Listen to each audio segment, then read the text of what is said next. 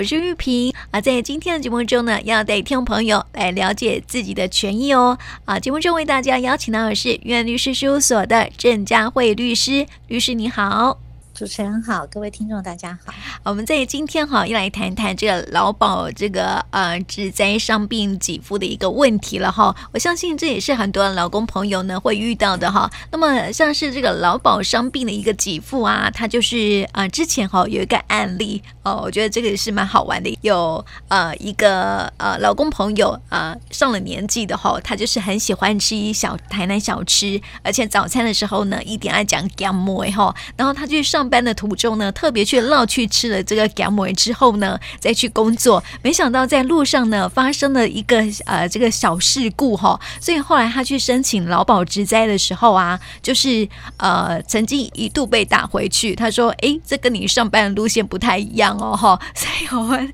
要来了解一下。后来但是后来这个法官就说，哎，这个在台南吃小吃吃咸糜哦，是日常的生活，对对对对对。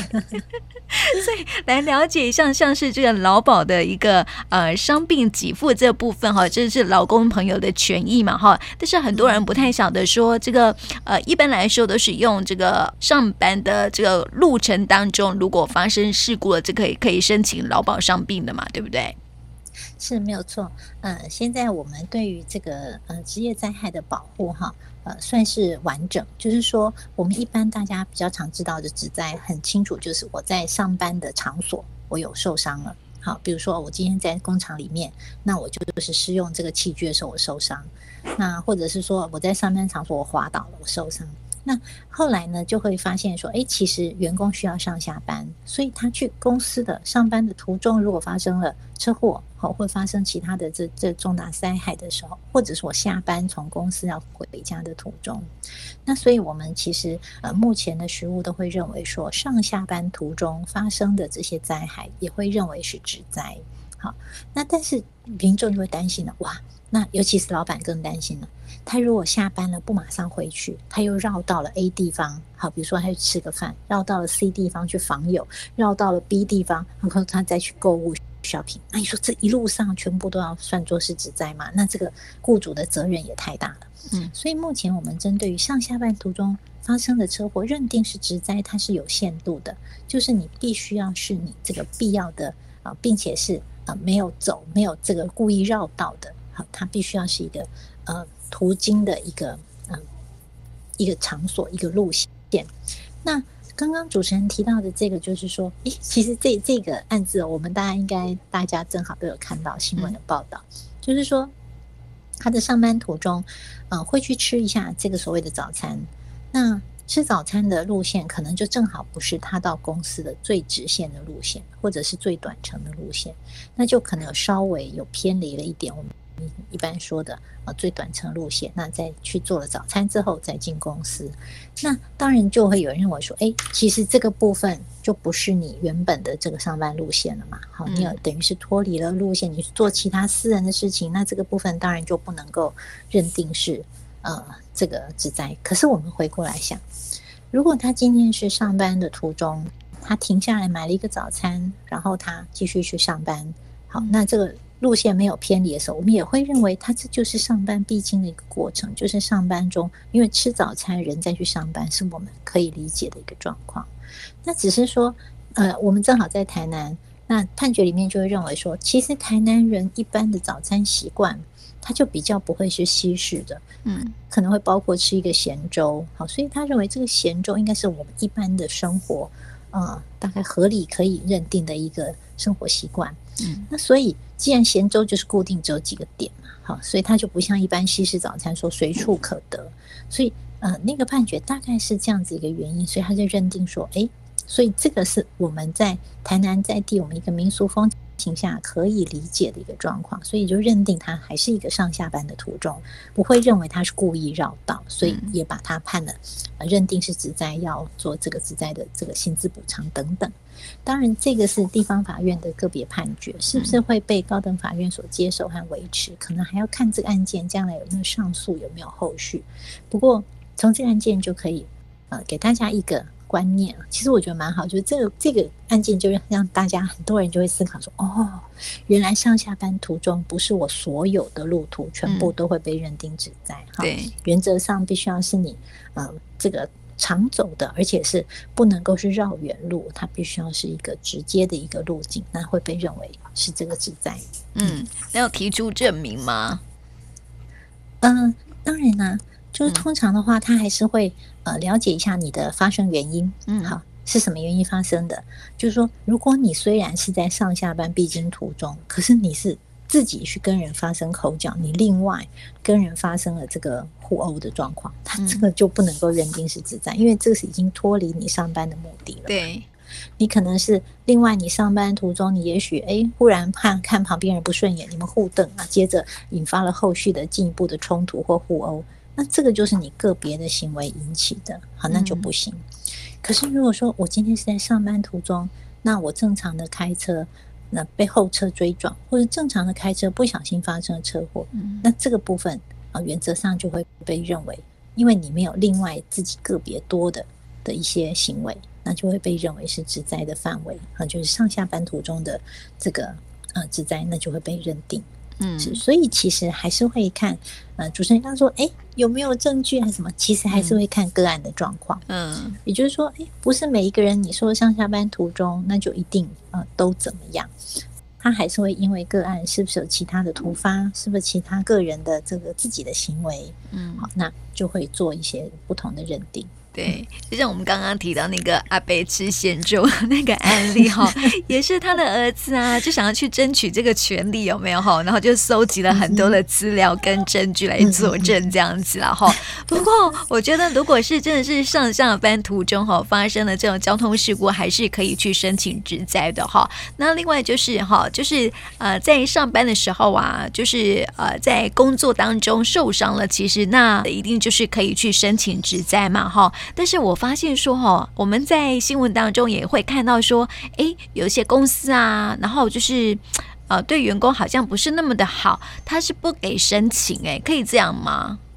嗯，不行，因为这个部分，呃，它其实基本上，如果发生职业灾害，在劳基法里面有规定，哈，就是说，如果他发生了职业灾害，他不能工作的时候，甚至，呃，你。不能够强迫他来工作以外，在职灾期间还不能够给他解雇哦。嗯，好，所以呃，其实我们的劳基法对劳工的保障其实是蛮全面。第一个就是发生职灾，第一个你必须要这个不能给他解雇职灾期间。第二个部分呢，就是说你必须要给他薪资补偿啊。他因为发生了职灾，他不能来上班。照理说，你没有劳动力的付出，你就不能够要求薪水嘛。好，嗯，可是。呃，这个观念，我想应该现在的人大大部分都有。他是因为你的工作受伤的，所以当然你就要给他这个薪资补偿。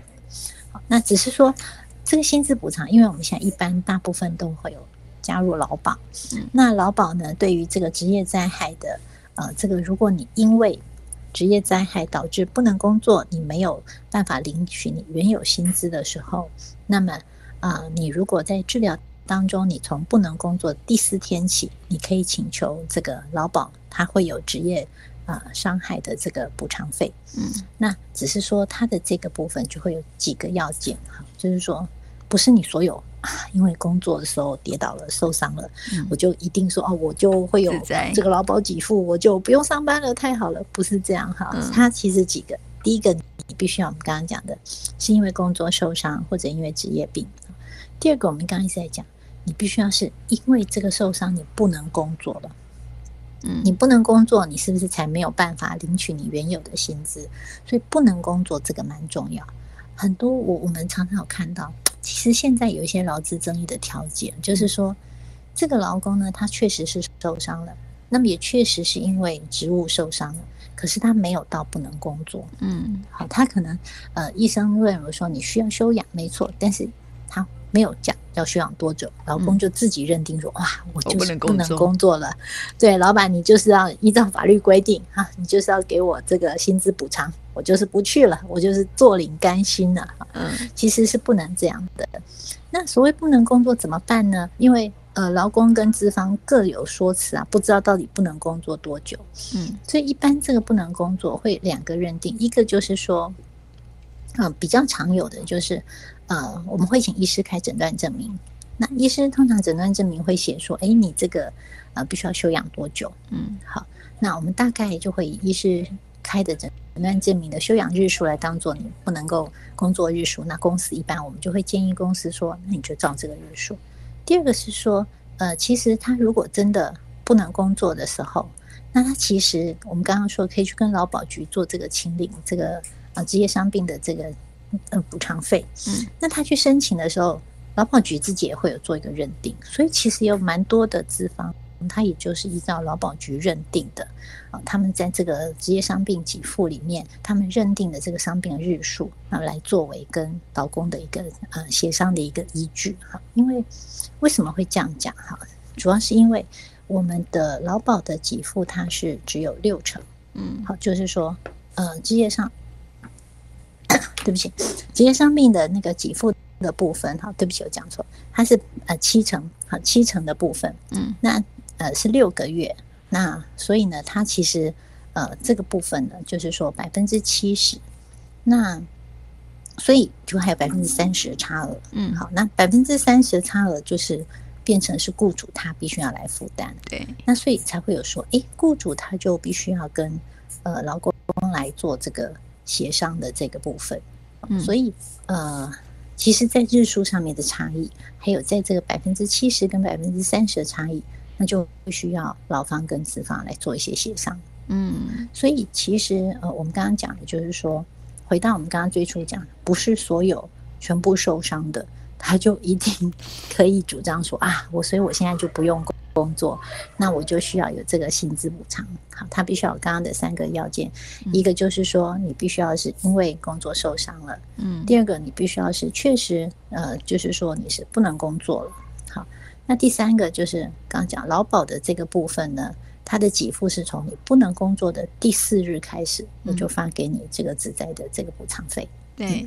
嗯嗯，所以这个条件是不能工作哈，不能是老公自己认定说啊，我不能工作了，我受伤了，我不能工作了，然后就不去上班了，这不行的哈。我们现在对还蛮蛮常碰到这个状况哈。那嗯、呃，碰到这种状况怎么办哈？比如说，哎，医生的诊断病就开说你可能就是要三个月啊休养，嗯，结果他到第四个月还不来哦，那就就曾经有过啊，那这样怎么办？其实哈，我们就会呃提醒公司，你可能就要告诉员工说，因为他没有新的诊断证明，他没有新的不能工作的这个证明的时候，那你要提醒他，如果他连续旷职三天的话，可以构成解雇的事由。嗯，好，所以这个时候劳工自己也要有警醒，就是说，呃，如果你真的拿不到医生，医生也没有办法，呃。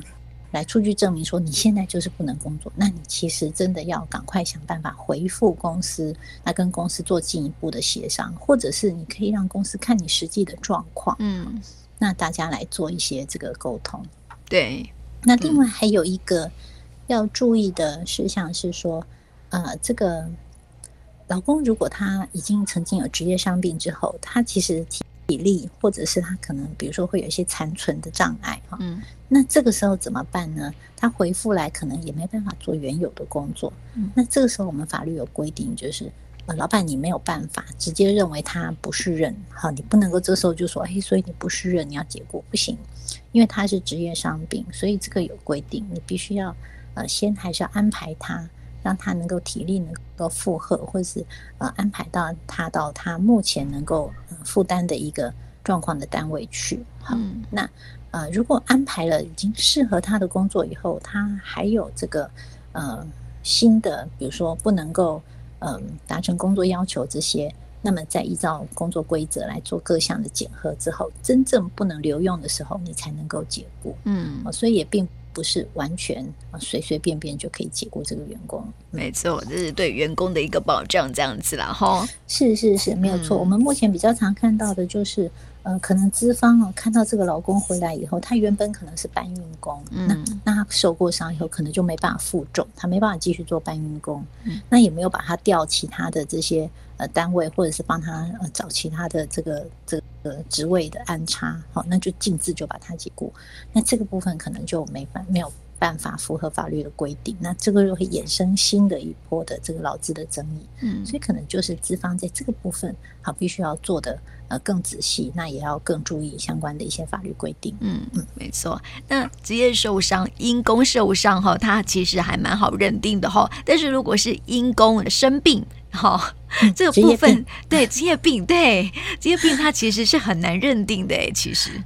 是是是，职业病确实它非常难认定哈，应该是说，呃，目前我们比较常用的就是会请这个专门的呃鉴定单位来做鉴定，在我们台南的话，大概目前是成大有在做这个职业呃伤病职业病的一个鉴定，那不过这个确实有难度哈，就是说因为。呃，各种的状况都有，那每个人的工作内容也不太一致哈。那是不是这样的工作内容一定会导致后续的这个病？其实有的时候，应该说，我们呃，雇主不是医生，那这个资方呃，劳方也不是医生，我们其实最终都。都只能够依赖这个专业的医师做鉴定，可是医师有的时候针对这么多样的工作内容，嗯，有的时候他们也确实有些难度，所以我们还是要说实话，确实职业病的认定真的是不容易，嗯，是。对啊，因为之前也看过很多的新闻哈，就是说有一些呃，例如说科技呀、啊、科技业的啦，或是有一些行业哈，它好像就是生活作息比较不正常哈。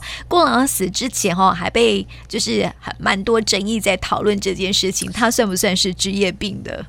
是是是，没有错。嗯、职业病的这个部分，其实我相信大家都看了很多的这些报章杂志的报道哈、嗯。对，那曾经也有医师因为过劳，然后导致他有一些。呃，这个伤病的状况，嗯，所以其实职业病确实它真的是不容易认定，没错。那不过我我们说回来，就是说，嗯，纵使它不容易认定，我们还是会鼓励一般的这个劳工朋友哈，如果说真的受有身体上的这些伤害。那我觉得啦，如果你们能够有相关的一些证据，比如说，呃，你长时间都是呃同样的体力劳动的工作，比如说你同样都必须要弯腰，好、嗯，那做一些很负荷重的东西，所以导致你可能有一些呃腰椎或脊椎哈有一些伤病的病痛，好，那这个东西你说你都不去鉴定，那就径自认为说啊这个不算或不符合，有时候我们也会觉得，呃。也许，也许医生的看法跟我们不太一样，因为毕竟他是专业嘛，哈、嗯，所以我们还是鼓励老公，纵使不容易，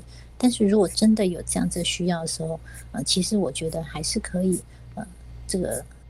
透过这个职业职业伤病的这个鉴定单位，那争取自己有利的一些权益。没错，没错。那我想问一下，这个佳慧哦，就是说，呃，劳保有一个伤病给付嘛，哈，跟这个职业伤病的给付，它有什么样的一个差异吗？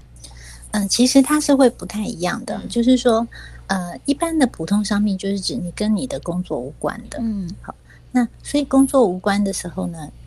呃，原则上呢，它基本上就是好像我们一般的，比如说我们会有生病，那我需要请病假，嗯，这个不是因为我的工作，对，比如说也不是因为呃这个工厂跌倒或工厂上面被器具压伤导致伤，就是一般的，嗯，跟工作无关的，你没有办法列作职业伤病的时候，那就是普通的伤病给付，嗯，那普通伤病给付劳保是它也是有给付，不过它的规定就比较严格，嗯，好，它呃这个部分普通伤病给付的。的话，它还必须要除了你不能工作以外，你还必须要是因此住院治疗。嗯，好，也就是说，呃，它的这个部分的一般的伤病给付，他如果你只是哎单纯的呃，